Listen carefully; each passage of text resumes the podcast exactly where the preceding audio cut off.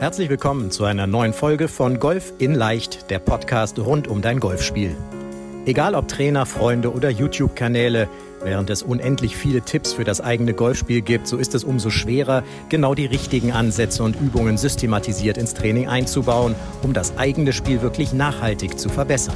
Fabian Bünker, ehemaliger DGV-Nationalspieler und PGA Golf Professional, zeigt Golfern, wie sie durch ein gut strukturiertes und zielgerichtetes Training nicht nur ihr Handicap verbessern, sondern vor allem konstant gutes Golf spielen. Also, herzlich willkommen zu einer neuen Podcast-Folge, deinem Lieblingspodcast rund ums Golfspiel. Hier ist der Golf in Leicht Podcast mit Fabian. Ich hoffe, es geht dir gut. Ich hoffe, du hast ein äh, bis jetzt, wenn dieses Interview hier rauskommt, weil heute gibt es wieder ein Interview. Wer uns auf YouTube verfolgt oder den Podcast sieht, der sieht schon, äh, guckt in das Gesicht von Armin, der sich gleich vorstellen wird. Teilnehmer aus dem Coaching aber ich hoffe, dass deine Rest- oder Endsaison bis jetzt gut gelaufen ist, du gut schon in das Herbst- und Wintertraining reingekommen bist. Und wir wollen einmal heute von dem Armin hören, der schon etwas länger bei uns im Coaching mit dabei ist, ein äh, sehr, sehr gutes Handicap ist, sehr, sehr guter Golfer ist, viel Golf spielt, viel Spaß daran hat.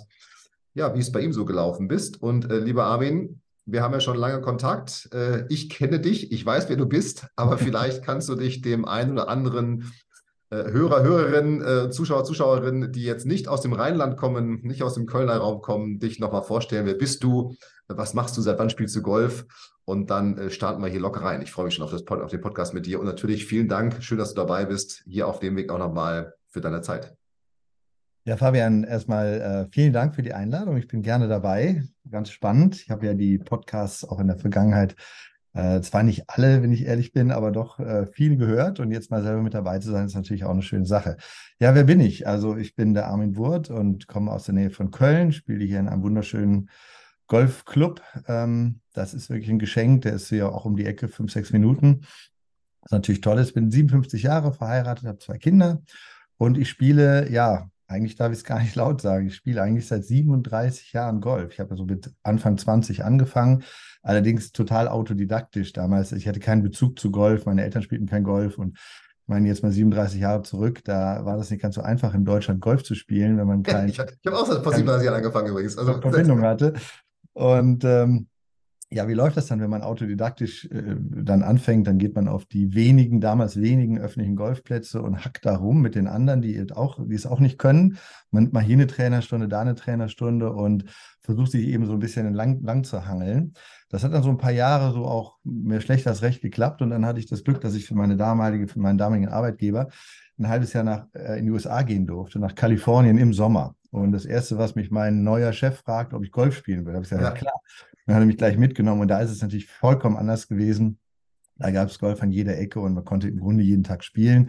Und in diesem halben Jahr habe ich auch viel gespielt und habe dann so eine Grundfertigkeit gehabt. Ich glaube, dass ich damals schon so tiefe 80er-Runden spielen konnte, wobei das jetzt alles kein Turnier war und auch alles kein Handicap-Relevanz hatte. Also das ist ja nochmal ein Unterschied. Und ja, dann bin ich zurück und dann hat uns die Arbeit, hat mich die Arbeit wieder eingeholt und meine Frau und ich, wir haben glücklicherweise Kinder bekommen. Also sie hat Kinder bekommen und wir sind dann Eltern geworden. Und dann war das Golfspielen einfach vollkommen im Hintergrund. Und ich hatte einen guten Freund, der mich, glaube ich, so einmal im Jahr zum Golfspielen mitge mitgebracht hat. Und zum damaligen Zeitpunkt war ich auch nicht im Club in Deutschland. Also ich musste immer irgendwie auf Greenfee-Basis spielen, mich manchmal auch ein bisschen rauffuschen auf irgendwelche Plätze. Mhm. Klar, die, ähm, ja, klar, ja. Ja, da musste man halt dann irgendwie was tricksen, Auslandsmitgliedschaft und so weiter. Und dann lief das halt eigentlich so 10, 20 Jahre eigentlich. Heute würde ich sagen, ich habe eigentlich kein Golf gespielt. Und 2010, ähm, wir haben dann noch einen zweiten Wohnsitz bei euch im Norden oben, also ganz im Norden bei Flensburg. Da sind wir häufiger dann auch gewesen, so acht bis zehn Wochen im Jahr. Und die haben einen wunderschönen Golfclub auch. Und da sind wir Mitglied geworden, meine Frau und ich. Und dann habe ich zumindest mal in diesen acht bis zehn Wochen auch wieder Golf gespielt. Habe das so angefangen. Ähm, 2012 dann auch wieder richtig und dann hat mir zu meinem 50. Geburtstag ein guter Freund eine Golfstunde bei einem sehr guten Trainer geschenkt, ähm, der Stephen Sweeney, der ja mittlerweile auch da auf der, auf der US-Tour viele Profis ähm, trainiert. Und das war halt nur eine Stunde und das hat mich aber so angefixt und da habe ich irgendwie nochmal richtig Gas gegeben und bin dann auch, habe dann auch viel gespielt und bin dann auch einstellig geworden. So 2015, 16 war das dann irgendwie. Und äh, ja, dann ähm, sind wir vor vier, fünf Jahren hier in den örtlichen Golfclub eingetreten sozusagen und seitdem spiele ich halt regelmäßig und ähm, bin dann ja auch seit zwei Jahren beim Coaching mit dabei. Aber warum erzähle ich das so ausführlich? Weil ich habe in der Vergangenheit eben eher über Einzeltrainerstunden und viel auf der Range eigentlich verhältnismäßig wenig Runden gespielt, weil ich da einfach, wie gesagt, keine Clubmitgliedschaft hatte. Ne? Und deswegen war ich total technikorientiert. Also ich wollte irgendwie der Technik alles verstehen, ich wollte einen guten Schwung haben, ich wollte das irgendwie möglichst perfekt machen und dann guckt man sich natürlich Videos an und YouTube und, und, und, und, und. Und ich glaube auch, dass ich ziemlich gut erklären könnte, wie mein Schwung eigentlich aussehen müsste, wenn er, wenn er optimal wäre. Also ich glaube, so, so irgendwie verstanden habe ich das schon und eine optische Vorstellung habe ich auch, aber das war so mein Fokus. Ne? Versuche möglichst gut in der Technik zu sein, dann wird es halt mit dem Score schon klappen. Das war so meine Einstellung, die ich bis, ja, eigentlich bis zu dem Coaching hatte und habe es dann mit der Einstellung auch so bis Handicap 5,7, 5,8 hatte ich, glaube ich, geschafft. Dann hatte ich ähm, ein, ein große Rückenprobleme, die ich eigentlich auch schon seit 20 Jahren habe. Das habe ich sehr lange rausgezögert und habe dann vor zwei Jahren im November eine große Rücken-OP ähm, geplant machen lassen die äh, so war, dass ich wirklich drei, vier Monate gar nichts tun konnte, also auch natürlich kein Golf spielen konnte, hatte viel Reha und so weiter. Ja, und witzigerweise habe ich ja das Coaching vorher angefangen. Vorher, genau. Mit der Option, falls es mit der, Op äh, mit der Operation nicht so gut klappt, dass ich dann nochmal zurücktreten kann. Ähm, und ich habe dann ungefähr sechs Wochen vor der OP angefangen mit dem Coaching. Hm, das im Nachhinein fand ich das auch sehr, sehr gut so, weil ich war dann schon mal ongeboardet sozusagen und habe diese ganzen auch Zugangsdinge mit, damals hieß es ja noch vor, heute heißt es die Breathy gehabt, habe so irgendwie das System verstanden, die, die Coaching-Plattform kennengelernt, die ganzen Videobibliotheken und habe halt schon den ersten Trainingsplan gehabt und habe gesagt, okay, so wird das laufen. Und als ich die OP dann hatte, dann war ich ja einfach körperlich äh, nicht in der Lage, irgendwas zu tun, aber ich konnte natürlich viel gucken. Es war erstens Winter, ich konnte viel Videos gucken, ich habe diese Mental-Hörbücher äh, mir reingezogen, die ich übrigens sehr, sehr gut finde und auch nach wie vor jedem empfehlen kann. Das ist wirklich super. Und als ich dann nach drei, vier Monaten erstmalig wieder ein bisschen was tun durfte, durfte ich halt nur patten und durfte nur chippen. Hm. Und das hat mich dazu gezwungen, mal vier, sechs Wochen nur zu patten und zu chippen. Und da habe ich gemerkt, hey, das hat ja echt was gebracht. Ja. das war auch so eine Erkenntnis, ja, so, so sagen wir mal, so, so en bloc mal sich ein Thema vorzunehmen und nicht das Training so aufzubauen, wie ich es bisher gemacht hatte. Ich gehe da auf, die, auf, das, auf das Putting Green und putte ein bisschen, dann gehe ich ein bisschen chippen und dann gehe ich ein bisschen auf die Range und habe alle Schläger mal durch und habe dann trainiert. Ja, so. Ja. Und habe ich halt von dir gelernt, dass es äh, irgendwie anders günstiger ist. Und eine einschneidende Erfahrung war, ich war jetzt nie so ein besonders guter Putter, ähm, aber durch diese vier, sechs Wochen auch ganz konsequent diese Übungen zu machen, diese zielorientierten Übungen, ähm, bin ich ganz guter Putter geworden, glaube ich. Also zumindest wie Bressy sagt mir das. Das mhm. ist ähm, wahrscheinlich mein, mein, meine beste ähm, Area ist, auf der ich da unterwegs bin. Ähm, und das war so eine Erkenntnis. Ja, das ist so die Geschichte. Die ist äh, tatsächlich, äh, darum ist es gut, dass du es ausführlich äh, erzählst, weil, weil tatsächlich bist du ja seit jetzt, ja, tatsächlich jetzt knapp September, zwei Jahren im, mhm. im, im Coaching. Ähm, jetzt sagen andere, ja, seit zwei Jahren und so weiter, aber mit der Rücken-OP ist natürlich was anderes, ja. weil du bist ja im Grunde, du hast zwar letztes Jahr am Ende ja ein paar Turniere gespielt, aber für diese. Turniersaison, du spielst ja auch mhm. in der Mannschaft bei euch etc. Und, mhm. und alles bist du ja im Grunde komplett ausgefallen und wie du sagst, hast dann mit mit einem Trainingsplan, Patten, kurzes Spiel, unserem 1 zu 1 Feedback letztendlich dich ja langsam wieder raten getastet. Das war ja auch ein bisschen, was du ja. gesagt hast. Ich möchte dann nochmal, wenn ich in diesen Restart gehe nach der OP, tatsächlich diese Struktur, diese Anleitung haben, um dann nochmal zu gucken, jetzt hast du ein bisschen mehr Zeit für Golf, was, was, was geht da tatsächlich. Und wir, im Vorgespräch hast du ja gesagt, du bist mit 7,6 damals, also Handicap, reingestartet ins Coaching und dann war ja so die Erwartung, okay, wenn ich da jetzt keine Turniere spiele oder am Ende erst ein paar Turniere spiele, wird es ja in dem neuen System rasant hochgehen, ist dann aber nur auf 8,1 hochgegangen, weil du ja am Ende ja, auch schon ganz gute mhm. Runden gespielt mhm. hast. Ne? Also so ja, ist ja. Das, das letzte Jahr war das, also das Folgejahr war einfach so ein Aufbaujahr. Nicht? Ich habe es beschrieben, ja. jetzt äh, Patten und Chippen und so. Und natürlich habe ich dann auch äh, wieder gespielt. Am Anfang gegen neun Löcher, dann gegen irgendwie 13 Löcher, dann gegen 18 Löcher irgendwann und irgendwann auch wieder Turniere. Ja. Und äh, diese, dieses äh, gute Handicap, was ich früher hatte, also mit 5,7, 5,8, habe ich ja im alten System gespielt. Mhm. Und da habe ich eine ganz andere, also aus heutiger Sicht, eine ganz andere, ein ganz anderes Mindset gehabt, ein ganz, ganz anderes Course-Management. Da war es ja so, hast du zehn Turniere nicht so gut gespielt, bist du halt immer 0,1, also bist du einen Schlag hochgegangen, hast dafür aber mal ein, zwei Turniere richtig gut gespielt, ja. dann bist du halt schnell wieder runter. Was besser als vorher dann, ja? Das ja, ja, was besser als vorher. Und das ist natürlich heute ganz, ganz anders. Und ähm, als ich dann dieses Aufbaujahr hatte letztes Jahr, kam ja auch das neue Handicap-System. Mhm. Oder davor schon, ich weiß es nicht ganz genau. Jedenfalls ähm, war ich da sehr erstaunt, dass ich nur auf 8,1 runtergegangen bin, weil ich zum Beispiel letztes Jahr praktisch keinen Driver gespielt oder spielen konnte und natürlich auch die Schläge nicht so ähm, zu 100 Prozent ausgeführt habe, sondern eher so mit acht, gefühlt 80 Prozent, also dein berühmter Dreiviertelschlag.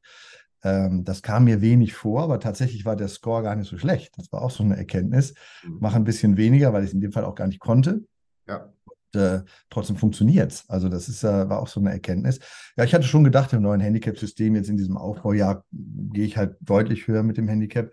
Und dass es dann bei 8,1 geblieben ist, war, war schön, ja. Gut, war gut. Das ist auch, auch schon mal ein, ein Ergebnis aus dem Jahr gewesen, ja? Ja, absolut. Was war jetzt, du bist, du spielst seit 37 Jahren, klar, du hast gerade beschrieben, im Grunde nicht jetzt seit 37 mhm. Jahren jeden Tag oder, oder, oder jede Saison, mhm. sondern, sondern mit Unterbrechungen, mit den klassischen sicherlich äh, mhm. Karriere, Familie etc., äh, all diese Themen. Ähm, was war dann trotzdem so in dem Jahr, wo du, wo du ins Coaching gekommen bist oder vorher, was war so das, das, das, dein Problem, deine Herausforderung in deinem Spiel? Also warum hast du diese Unterstützung gesucht?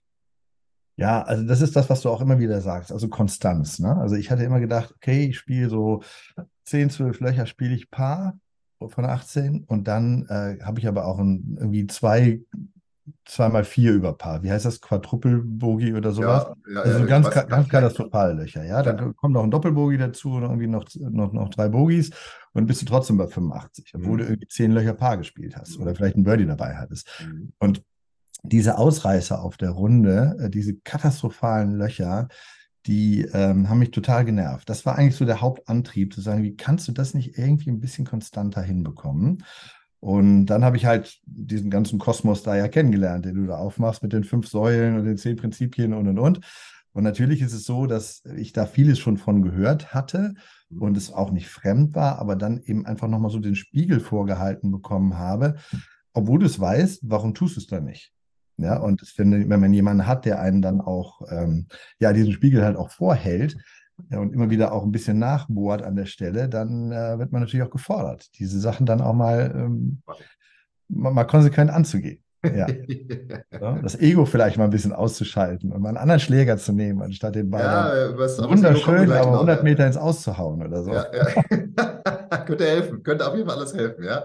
Alles Punkte, die wir, die wir intensiv gemacht haben.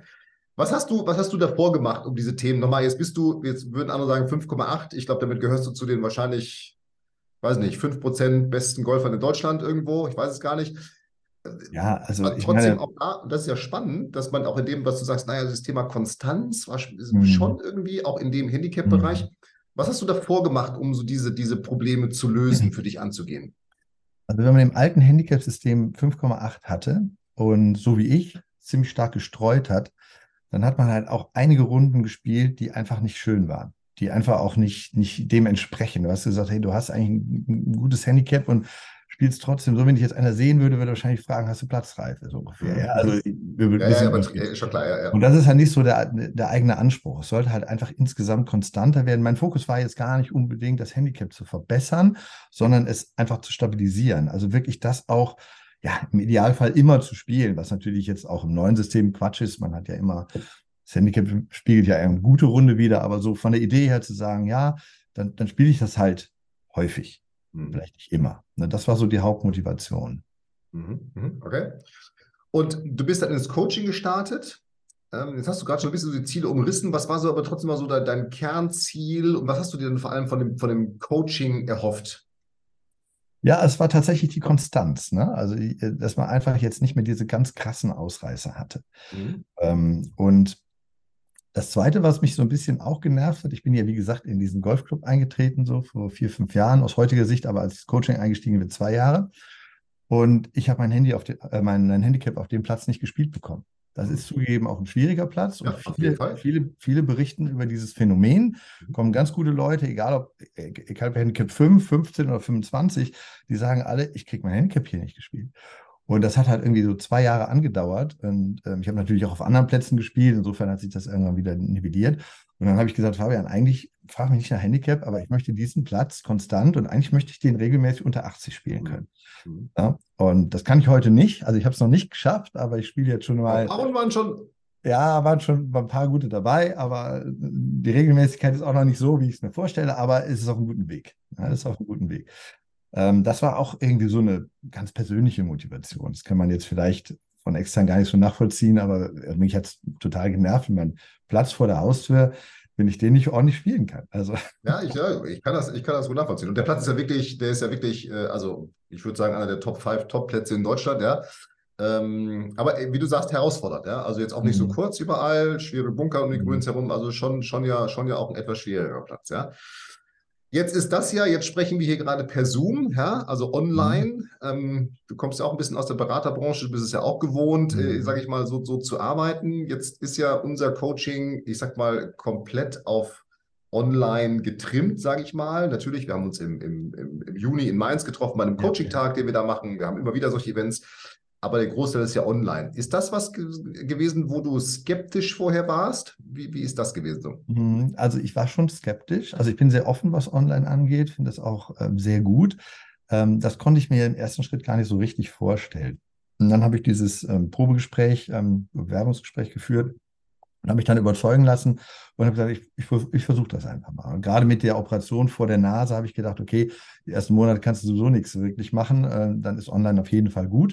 Und dann mhm. guckst du halt mal, wie es läuft. Ne? Und äh, ja, da war ich skeptisch und habe auch am Anfang ein bisschen, also am Anfang, als wir jetzt dann wirklich angefangen haben, äh, auf dem Platz zu üben und, und, und ich dir Videos geschickt habe und so weiter, also das war dann eher Mitte letzten Jahres, hat mir auch am Anfang was gefehlt. Also mir hat es wirklich gefehlt, dass ich nicht einem Trainer, der neben mir steht, sagen kann, hör mal, guck mal, ich würde es gerne so versuchen oder was hältst du davon oder was ist hier falsch und so weiter.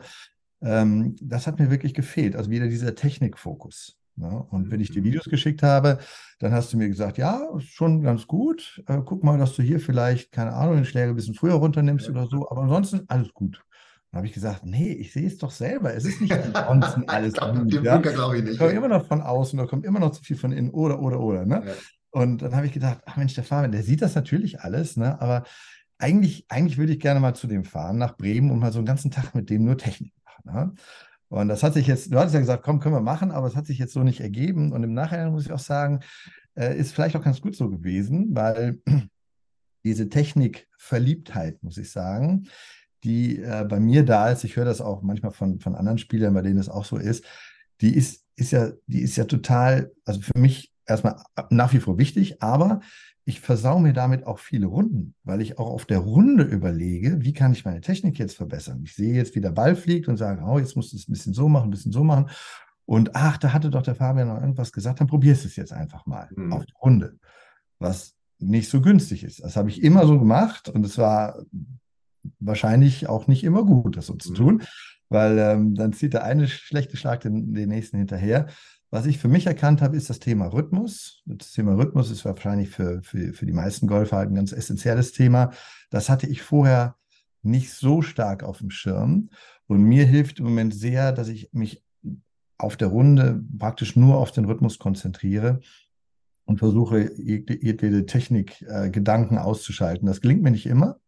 Ich falle oft in die alten Muster zurück, aber wenn ich das so tue, dann ist das, ähm, dann ist das eine gute Sache. Und deswegen, jetzt komme ich nochmal zurück auf deine Frage, war ich am Anfang so ein bisschen unsicher, ob das Mhm. Weil eben da keiner neben dir steht, der dich irgendwie anfasst und sagt, jetzt guck mal hier und. Ja, vor allen Dingen, wenn man, ähm, wenn man mehr, also ich sage jetzt mal so, wenn man mehrere Schläge hintereinander macht und sagt, guck mal, ist das so oder so oder so vielleicht günstig. Ich meine, kann man ja mit, mit Video auch machen. Habe ich ja jetzt letztens auch gemacht. Früher am Anfang habe ich so ganz brav immer nur ein Video für ein ja, nee, jetzt kommt ja so genau, dann geschickt. Ne? Und heute tue ich so, als wenn du neben mir stehst und, und spreche halt mit dir und sag, guck mal, Fabi, ich versuche jetzt so und so und so. Dadurch werden die Dinger natürlich ziemlich lang und dauert auch ein bisschen, bis die Daten übertragen sind. Aber das funktioniert für mich dann gut. Mhm. Und ähm, deswegen habe ich da überhaupt keine äh, Bedenken mehr. Sogar im Gegenteil, jetzt nach zwei Jahren muss ich sagen, äh, dich oder dein Team kann ich praktisch Tag und Nacht kontaktieren und eine Frage stellen und habe mal schneller, mal langsamer, aber eigentlich irgendwie am nächsten Tag immer eine Rückmeldung. Das habe ich ja bei dem Trainer, den ich in eine Trainerstunde einmal die Woche oder zweimal die Woche buche, habe ich ja nicht. Dann muss ich immer warten, bis ich dann da bin. Also eigentlich ist das Online-Training so noch ein bisschen direkter. Aber ich habe eine gewisse Zeit gebraucht, um das für mich so zu realisieren. Ja, ist ja ganz, ganz wichtig, darum frage ich das, ja, weil es geht ja. ja. Anfang war ich ein bisschen skeptisch und nach den ersten Erfahrungen habe ich auch gedacht, na, mal gucken, wo es hingeht, aber gut. Hat, hat funktioniert, ja, hat funktioniert. Ja, ja, genau. Jetzt hast du es gerade schon angesprochen, so das Kernding, ähm, was wir jetzt natürlich ein bisschen gezwungenermaßen am Anfang getan haben, ist so dieses Thema kurzes Spiel, da mehr Fokus drauf zu legen. Mhm, genau. Jetzt aber nochmal, das ist ja ganz spannend, äh, vielleicht kannst du da nochmal ein bisschen reingehen aus deiner Sicht. Golf ist eine technische Sportart, da müssen wir gar nicht drum herum reden. Ja, so. Und ich glaube, man kann natürlich auf der einen Seite ist das positiv als auch negativ heutzutage durch Video, durch Launch-Monitore, durch 3D. Man kann ja in diese Mhm. Technik bis in den letzten Grad mittlerweile, wie viel Grad Absolut. das Handgelenk jetzt hier dreht und winkelt, eintauchen, sage ich mal. Mhm. Ähm, und du hast aber gerade was gesagt, so diese Technikverliebtheit, dass ja ganz viele immer wieder dieses, ich möchte schön schwingen, mein Schwung soll Mhm. gut aussehen, das muss aber gut sein. Natürlich kriegen wir das auf der Tour auch vorgelebt, so im Fernsehen, ne, liest man immer wieder, die arbeiten, Tiger Woods Schwung verändert und so weiter. Es gibt natürlich auch die anderen Beispiele. Martin Keimer hat auch seinen Schwung verändert, hat leider nicht funktioniert, ja. Ähm, aber vielleicht kannst du da noch mal so ein bisschen reingehen in dieses, was so die Hauptveränderungen waren und, und was dir jetzt dann vor allem in den letzten Turnierrunden, die du gespielt hast, Mhm. ähm, so, so am, am, am, am meisten auch geholfen hat. Also ähm, es ist jetzt nicht so die Technik. An der Technik habe ich auch weitergearbeitet. Ich musste auch teilweise nochmal ähm, die Technik ein bisschen umstellen, sage ich jetzt mal, aufgrund der Rückengeschichten. Ich schwinge jetzt nicht mehr ganz so weit auf. Ähm, dadurch ist die Schlägerkopfgeschwindigkeit auch ein bisschen runtergegangen. Die Schläge sind ein bisschen kürzer geworden. Auch das musste ich erstmal akzeptieren. Also das ist ja vielleicht bei uns Männern so, Ego, ja, möglichst weit ist möglichst gut. Und äh, das, ähm, das Ja, muss, da muss ich so ein paar Abstriche machen. Deswegen habe ich auch in der Technik was, was gemacht, natürlich. Ähm, das gehört auch dazu, gar keine Frage.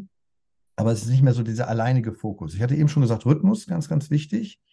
Und was mir echt wehgetan hat, war diese Rundenanalysen da mit vor, die jetzt heute Be Bressy, weil ich immer zum Beispiel gedacht habe, ich spiele gute lange Eisen. Ja, das kriege ich dann auch von den Mitspielern auf der Runde gesagt, boah, toller Schlag, toll, du spielst ja tolle lange Eisen. Ne? So. Und dann äh, kriege ich die Rundenanalyse und meine schlechtesten Schläge, wo ich immer rot bin, sind die langen Schläge am Fairway, sind die langen Eisen. Hab ich gesagt, Das kann gar nicht sein. Ähm, dann noch eine Runde, noch eine Runde und ich glaube, du kannst, ich weiß nicht, wie viele 100 Runden ich jetzt drin habe oder ich glaube, ne? Auf jeden Fall. Du kannst. 10 Runden selektieren, du kannst eine Runde selektieren, du kannst 100 Runden selektieren, es bleibt immer rot. Es ist mein schlechtester Schlag, wenn ich das im Sinne dieser Stroke-Gain-Methode Ja. auswerte. Und zwar nicht, weil der einzelne Schlag schlecht ist, sondern weil im Schnitt zu viele Bälle nicht dahin kommen, wo sie hin sollen. Ja, also einfach zu viele schlechte Schläge dabei sind. Und die guten Schläge, die dann zweifellos auch gut sind, die wiegen das überhaupt nicht auf. Mhm. Und wenn du mich vorher gefragt hättest, was kannst du gut, dann hätte ich gesagt, ja, Patten geht so, Kurzspiel ist ganz okay und lange Schläge, lange Schläge ist super. Ja, im Abschlag habe ich manchmal ein bisschen Probleme, aber, ähm, aber wenn der kommt, ist der auch super. Ja. Also, so, meine beiden roten Bereiche sind genau die, die ich selber Ja. fand. Ja, Der so. Den Spiegel vorgehalten, was du gesagt hast vorhin, ja? Genau, und da ist natürlich auch klar, wenn du dich irgendwie verbessern willst, musst du das schwächste Glied in der Kette halt überprüfen. Und das ist halt das, wo du halt Schläge verlierst. Ja? Und mir hätte es jetzt wahrscheinlich nicht ge nichts gebracht, wenn ich noch äh, sechs Monate auf dem, auf dem Putting Green gewesen wäre und da vielleicht noch einen Schlag auf der Runde gewonnen hätte, sondern ich muss halt dahin, wo es weh tut. Und das sind jetzt nach wie vor die langen Schläge. Wir haben es immer noch so. Ähm, es wird langsam besser und es wird langsam etwas konstanter, aber da ist immer noch Handlungsbedarf. Ne? So, Ja, ich kann aus meiner Erfahrung, also aus meiner Golferfahrung äh, sagen, es, es wird immer einen Bereich geben, der, der, ich sag mal, was hat man heutzutage, das größte Potenzial bietet. Das wird immer derselbe Bereich sein. Das ist Ja. so, das ist meine Erfahrung. Mhm. Und wie du sagst, du hättest wahrscheinlich stundenlang auf dem Puttinggrün stehen können. Du hättest sicherlich die eine oder andere Runde durch Putten gerettet oder Ja, vielleicht auch ja, mal klar, super Frage. Leistung auf dem Puttinggrün. Mhm. Aber eben, was du vorhin gesagt hast, dieses Thema Konstanz. Mhm. Klar, das kriege ich nur, wenn ich meine Stärken stärke und meine Schwächen schwäche, ja, um mal so ein bisschen in die, Ja. Ja, genau. Also deswegen war die Rundenanalyse schon wichtig, als Grundvoraussetzung dafür, wirklich an die Punkte ranzugehen, wo man noch was rausholen kann. Und ich glaube, das haben wir sehr konsequent getan. Mhm. Ähm, und äh, das Zweite ist halt auch so diese, sag ich jetzt mal, diese mentale Erkenntnis, Wissen tut man das ja sowieso, ja. Alles Aber klar. diese Erkenntnis und auch in der Umsetzung, das wirklich auch zu tun, ja, ihr sagt immer, das Ego ein bisschen auszuschalten, ja, zu sagen, komm, jetzt hast du einen nicht so guten gemacht, jetzt musst du so einen Hero-Schlag machen, mhm. oder musst du besonders lang spielen, oder nee, jetzt packst du nicht dein Holz raus, sondern nimmst dein Eisen, vielleicht ein Driving Iron, weil es echt cool ist, ja, ein Driving Iron gut zu, zu schwächen. Aber das ist natürlich für den Score am Ende nicht so toll. Das ist so ähm, auch ein wichtiger Punkt. Und ich hatte es eben schon gesagt, mir hat es natürlich geholfen, dass ich letztes Jahr gar nicht konnte. Also, dass ich gar nicht so lang schlagen konnte. Und äh, wenn du das dann merkst, dass sich dein Score gar nicht schlecht verändert, dadurch, dass du nicht so draufgängerisch oder nicht so aggressiv, sagen wir mal, spielst, dann ähm, ist das natürlich ein ganz gutes Gefühl. Also es ist so eine Mischung aus, würde ich sagen. Rhythmusgedanken auf der einen Seite, ähm, ähm, Course-Management und, und mentales Spiel. Also um jetzt mal in der Terminologie zu bleiben, die da so ja, ja.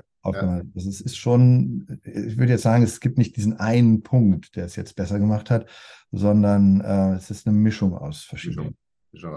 Ja. Mit dem Thema Ego ist, wir machen ja viel das Thema auch Rundenanalysen über oder, oder Course-Management und dann mhm. Vorbereitung auf Turniere. Und äh, da gucke ich mir immer eben auch natürlich das Thema Long Games, Chokes Gained an, wo sind die unsere Spieler mhm. in den einzelnen Bereichen am besten. Mhm. Und es ist schon häufiger so, dass ich auch mal so an so einem längeren Paar 3, wobei ich jetzt ganz persönlich lange Paar 3s total bekloppt finde vom Course-Design her, aber es ist egal, ja. So an so längeren Paar 3s, auch so mit dem Bunker davor, schon mal auch sage, okay, guck mal, dann jetzt machst du mal dein Eisen 8, legst du mal vor und dann machst du nochmal einen Pitch drauf. Ja, und ich wirklich immer, ich, immer, immer im Hintergrund dieses, das traut der sich sowieso nicht mit seinem Flight das Eisen 8 vor sich. Und ich sage es wirklich so, komm bitte, e-, Ego beiseite, leg den Ball vor mach den nächsten drauf. Und ich sage es wirklich manchmal schon, und dein Flight wird blöd gucken, aber mach es einfach, ja? Das ist, ja, das ist zum Beispiel das, so weit bin ich noch nicht. Ja, nein, da bist du sicherlich auch in einem anderen Spielbereich nochmal, ja? ja, Aber, aber ich verstehe den Punkt. Also ich mache ein anderes Beispiel bei langen Papiers, wo man wirklich mit dem zweiten Schlag hohes Risiko geht, weil das Grün vielleicht auch sehr gut beschützt ist und Plateaugrün hast und überall Bunker hast und wenn du das Grün dann nicht triffst, dann ist die Gefahr, dass du dann nicht nur Bogie, sondern vielleicht Doppelbogie dann auch machst, genau, genau. ist dann groß. Dann lieber vorlegen und irgendwie sicher Bogie vielleicht äh, Paar. Ja, ja. Das musst du erstmal machen, ja. Ja, ja, ja. Ne? ja muss erstmal machen, weil du denkst ja, was, was, denken die jetzt von mir? Ja, das ist nicht Ego. Ich kann das ja gut, die Ligaspiele, also reine Zählspielturniere helfen natürlich auch da ein bisschen, äh, sagen wir mal, vorsichtiger zu werden, um einfach zu sagen, okay, nimm lieber das Bogie, anstatt dass es irgendwie eine Katastrophe wird. Mhm. Ähm, das finde ich auch, finde ich auch gut, ähm, dass ähm, also viel Zähl Zählspiel spielen, hat mir auch geholfen. Mhm. Ähm, und äh, tatsächlich ist auch diese, also jetzt kommt noch ein ganz anderer Faktor dazu, ähm, obwohl ich auf meine Mitspieler äußerlich immer relativ äh, entspannt wirke, äh, bin ich innerlich schon sehr aufgeregt. Ich glaube, das geht vielen so, äh, gerade wenn es um was geht. Und da haben wir eben gerade Ligaspiele angesprochen. Ich meine, man hat ja so die Steigerung, man spielt eine Privatrunde, die soll irgendwie gut sein, aber die ist lockerer und dann geht man irgendwie in ein Handicap-relevantes Turnier, äh, dann ist man ein bisschen aufgeregter und dann kommt halt Ligaspiel. Ja? Äh, Ligaspiel, du spielst halt für andere mhm. und mit, also für deine Mannschaft und willst auf keinen Fall der Streicher sein, willst auf mhm. keinen Fall ein schlechtes Ergebnis nach Hause bringen. Und das führt bei mir dazu, dass ich eher verkrampfe, eher nicht konsequent zum Ball gehe und nicht äh, das so mache, wie es eigentlich richtig ist, ähm, was dann im Endeffekt dazu führt, dass das Score natürlich schlechter wird. Und durch dieses Bibressi-Ding, ich mache hier, also ich dokumentiere wirklich jede Runde mit Bibressi mit. Und dadurch, dass Bibressi ja auch ein Handicap ausrechnet und ich auch weiß, dass du darauf guckst, habe ich praktisch jedes Mal, wenn ich spiele, ein Handicap-relevantes Turnier. Für mich persönlich. Verstehst du? So. Mhm. Und das hat dazu geführt, dass ein normales Handicap-relevantes Turnier, jetzt wie Herrengolf oder sonst was, für mich überhaupt kein Aufregungslevel mehr ist, als wenn ich eine Privatrunde spielen würde. Mittlerweile, das war am Anfang ganz anders. Mhm. Und deswegen spiele ich die Runden lockerer. Ich bin noch nicht so weit beim Ligaspiel, das macht mir schon noch was aus. Ja, ich weiß, da haben wir drüber gesprochen. Ja, das, ja, das macht mir schon noch was aus, aber auch das ist besser geworden. Also insofern, ähm, glaube ich, muss man einfach diese Situationen, in denen man dann äh, mental nicht locker ist, die muss man einfach ganz, ganz oft haben. Mhm. Dass sie irgendwann so selbstverständlich werden, dass man sagt, okay, es ist halt irgendwie wie immer. Ja, es ist, ist normal, genau. Ja. Aber das ist spannend. Ich mache das mit der Vibressi-Runde übrigens auch. Ich tracke wirklich jede Runde, dass da nicht so ein, jetzt hast du ihn aus, ins Ausgeschlagen, jetzt schmeißt du den hin, sondern da spiele Ja, schon genau. also nach den Regeln und dann nervt es mich auch, wenn ich weiß, ich muss da jetzt gleich einen Dreipad eintragen. Ja, also es ist dann, Ja, genau. weißt du, wo wir in Ja. der normalen, ich sag mal, die Mhm. Schweizer haben so ein schönes Wort, in so einer Plauschrunde einfach sagen wir, ja, komm, Ja, ja, ja. ja, das und stimmt. weiter geht's. Ja. Ja. Also ich auch. Sorry. Pla- Ja, ich auch. Mal so eine Runde, wo man ein bisschen zockt oder so. Ja, auch die dokumentiere ich mit, aber das ist dann schon was anderes. Aber du, ich würde mal sagen, 90 Prozent der Runden versuche ich jetzt schon irgendwie ernsthaft zu spielen. Ja. Und das hat den Vorteil, dass eben das, was ich früher als ernsthaftes Spiel mit Handicap und so weiter gesehen habe, eigentlich irgendwie normal Das hat ist. sich, das hat sich eben nivelliert irgendwo, ne? Irgendwo dann angeglichen. Ja, genau, Genau. genau. Und, und es macht dir jetzt auch nicht weniger Spaß, nach dem Motto, die, die sagen, ich spiele ja nur für Spaßgolf, es macht ja trotzdem Spaß, diese Nee, Runde, diese Freizeitrunde Ja, dann zu spielen, natürlich. ne? Nur weil ich sie Ja, jetzt, nur weil ich sie jetzt tracke, ja. Nee, das ist nicht. Und ich meine, wenn man diese, also die, wenn man diese Routine hat, das auch schnell einzutragen, das geht auch super schnell am Ende. Am Anfang fand ich es ein bisschen hakelig, das zu machen, ein bisschen aufwendig. Gerade wenn man dann mal Bälle ins Ausgeschlagen hat, man muss irgendwie so einen Penalty-Schlag eintragen und so weiter. Ja, Das ja. ist dann- Tust du ja ja. nicht mehr ins Ausschlagen, ja. Ja, ab und zu muss es schon noch. ähm, aber ich sag mal, wenn man das jetzt konsequent macht und man hat dann mal 10, 20, 30 Runden drin oder so, dann ist das so eine Routine, die stört Ja. weder noch äh, nimmt sie wirklich Zeit. Genau. Ja. Also mir fehlt schon was, wenn ich es nicht tue. Guck, schon ein Das ist aber schon mal einer der Punkte. Was hat sich durch dein, durch dein, oder ich sag mal, durch das Coaching dann so, so, so in deinem Spiel verändert? Vielleicht nimmst du mal mit, wie, uns, wie hat sich dein Handicap entwickelt? Wir haben ja gerade die Rücken-OP angewendet, da hat sich ein bisschen was nach oben getan. Also wo stehst du jetzt und was sind so deine, was würdest du sagen, deine, deine größten Erfolge auch?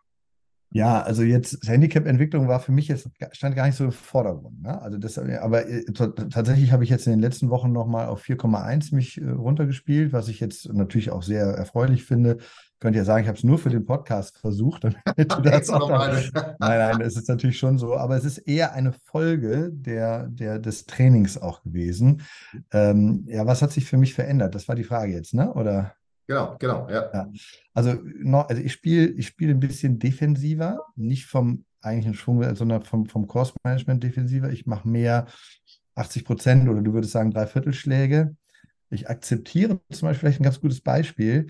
Ich habe jetzt gelernt, Sachen zu akzeptieren. Also zum Beispiel meinen Driver treffe ich in der für mich jetzt idealen Flugkurve mit einem leichten Draw, möglichst lang, treffe ich nicht konstant. Dann mache ich mir einfach die Runden mit kaputt.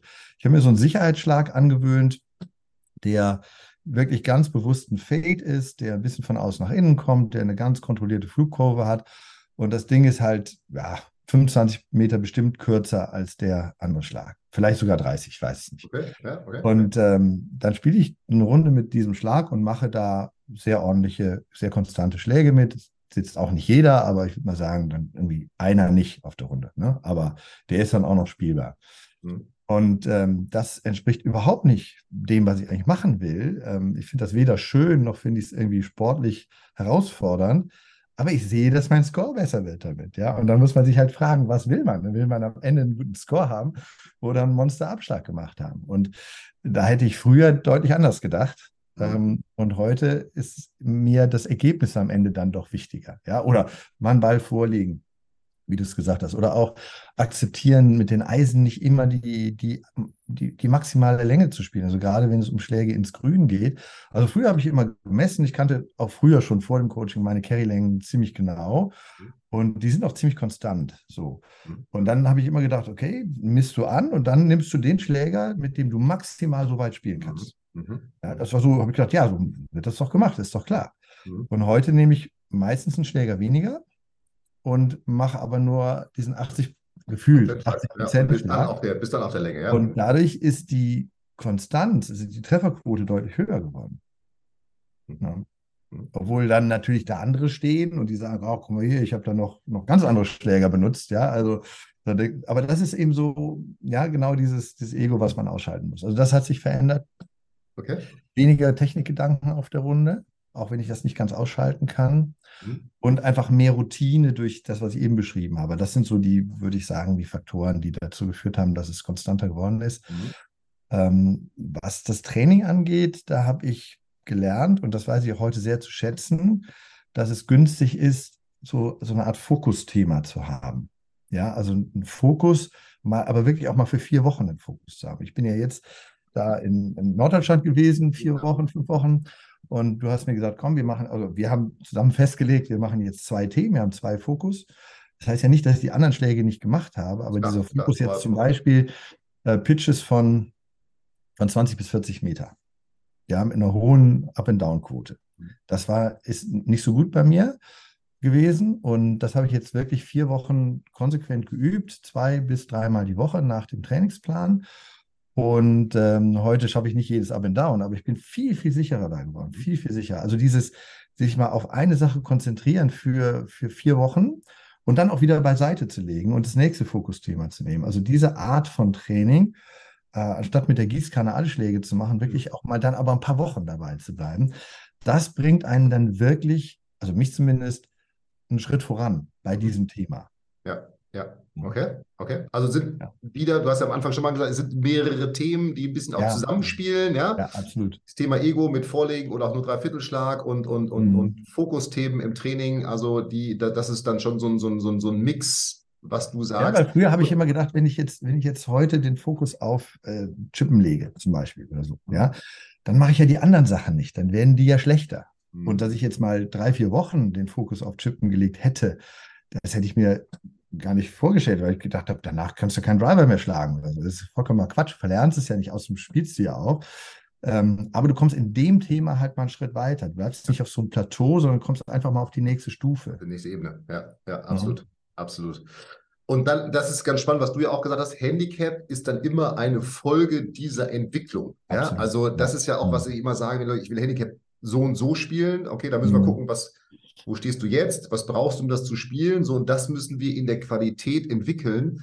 Mhm. Und dann ist ja das Ergebnis auf dem Platz irgendwann tatsächlich nur noch eine Folge dessen, dass du einzelne Bereiche vielleicht besser, besser spielen kannst, einen Schlag kannst oder, oder mhm. wie du sagst, mit mental und Ego und Rhythmus und diesen Dingen besser umgehen kannst.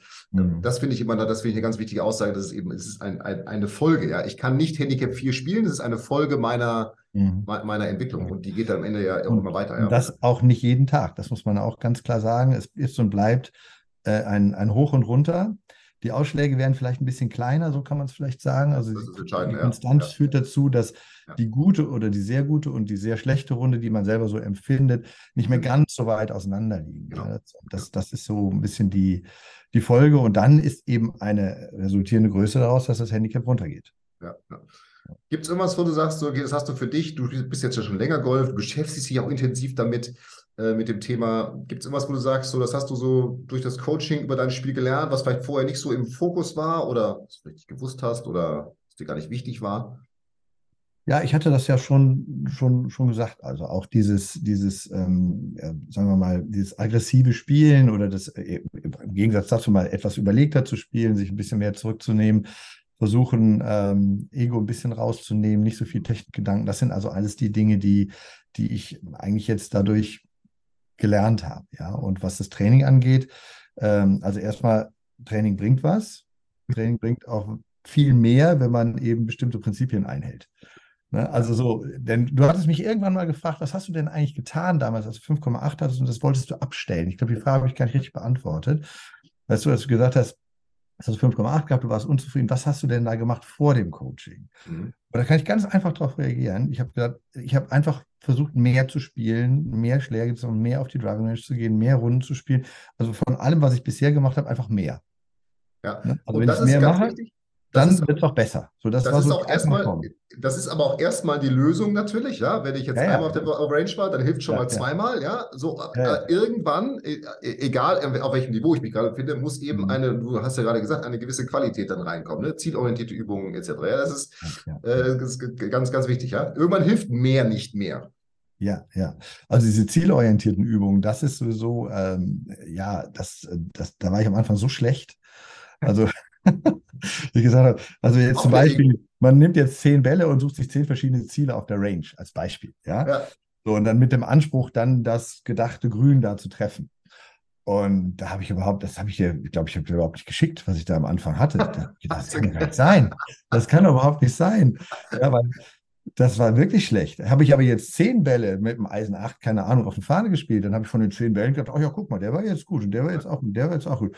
Ja. Da waren vielleicht dann ein paar gute dabei und das überstrahlt das, dass die anderen halt eigentlich schlecht waren. Ja, Ja. Wenn du nur einen Ball dahin spielst und dann siehst du und wirklich ganz ehrlich zu dir selber wissen, sagst du mal, der wäre, würde jetzt nicht auf dem Grün liegen oder der wäre jetzt irgendwie im Bunker oder der wäre jetzt, der wär, also das, das war, das war eine Erkenntnis. Das ist äh, ein sehr effektives Training. Ähm, und das Gleiche gilt ja auch zum Beispiel für diese Übung beim Patten oder beim Chippen oder so. Ja, ja klar. Das ist, letztendlich ist es, ist es überall so. Ja, ja, ja, ja, klar. Das ist auf jeden Fall so eine Erkenntnis. Wenn du jetzt eine Sache so zum Schluss nochmal, vielen Dank schon mal für die Zeit bis hierhin, lieber Armin, wenn du so eine Sache oder einen Tipp den Golfern unserer Zuhörer und Zuhörerinnen so als Rat für ihr Golfspiel mitgeben könntest, was, was wäre das? Ist immer schwierig nur einen, aber vielleicht hast du so. Ja, so es ist schwierig nur einen und vor allem glaube ich, dass bei jedem die Ausgangssituation eine andere ist. Mhm. Dass vielleicht jeder andere Stärken und Schwächen hat. Ich, also, wenn ich mich auf zwei Sachen. Bitte, ja. Würde ich da würde ich wirklich sagen, äh, einmal fand ich diese Rundenanalyse, eine objektive Rundenanalyse sehr, sehr gut, weil mhm könnte mir vorstellen, dass es mir nicht nur alleine so geht, dass ich eine ganz andere Selbsteinschätzung hatte, als dann erlebe ich, erlebe ich, auch richtig ist. Kann ich, sorry, wenn ich, wenn ich nicht weiß, was ich eigentlich verbessern muss, wenn ich nicht weiß, was ich eigentlich verbessern muss, habe ich auch keine Chance. Das Zweite ist wirklich diese, diese, diese Trainingsschwerpunkte zu legen. Das finde ich total wichtig. Also, dass man wirklich sagt, ich, wenn ich, egal ob ich einmal die Woche trainiere oder dreimal die Woche trainiere, das ist ja bei jedem sehr unterschiedlich äh, möglich auch, dass man wirklich sagt, komm, ich bleibe mal eine gewisse Zeit, also nicht nur einen Termin, sondern mindestens mal, also ich würde ja sagen vier Wochen, aber mindestens mal fünf, sechs Einheiten. Ja, können wir zwei ja? Wochen sein. Ja, ja. So, Mal bei, bei dem Thema, weil man wird selber auch eine Entwicklung feststellen. Ja, man wird selber auch feststellen, dass man äh, auf einmal dann doch auch vielleicht technisch an Dinge anders macht, weil es halt einfach besser funktioniert, ohne dass ein, einer das sagt.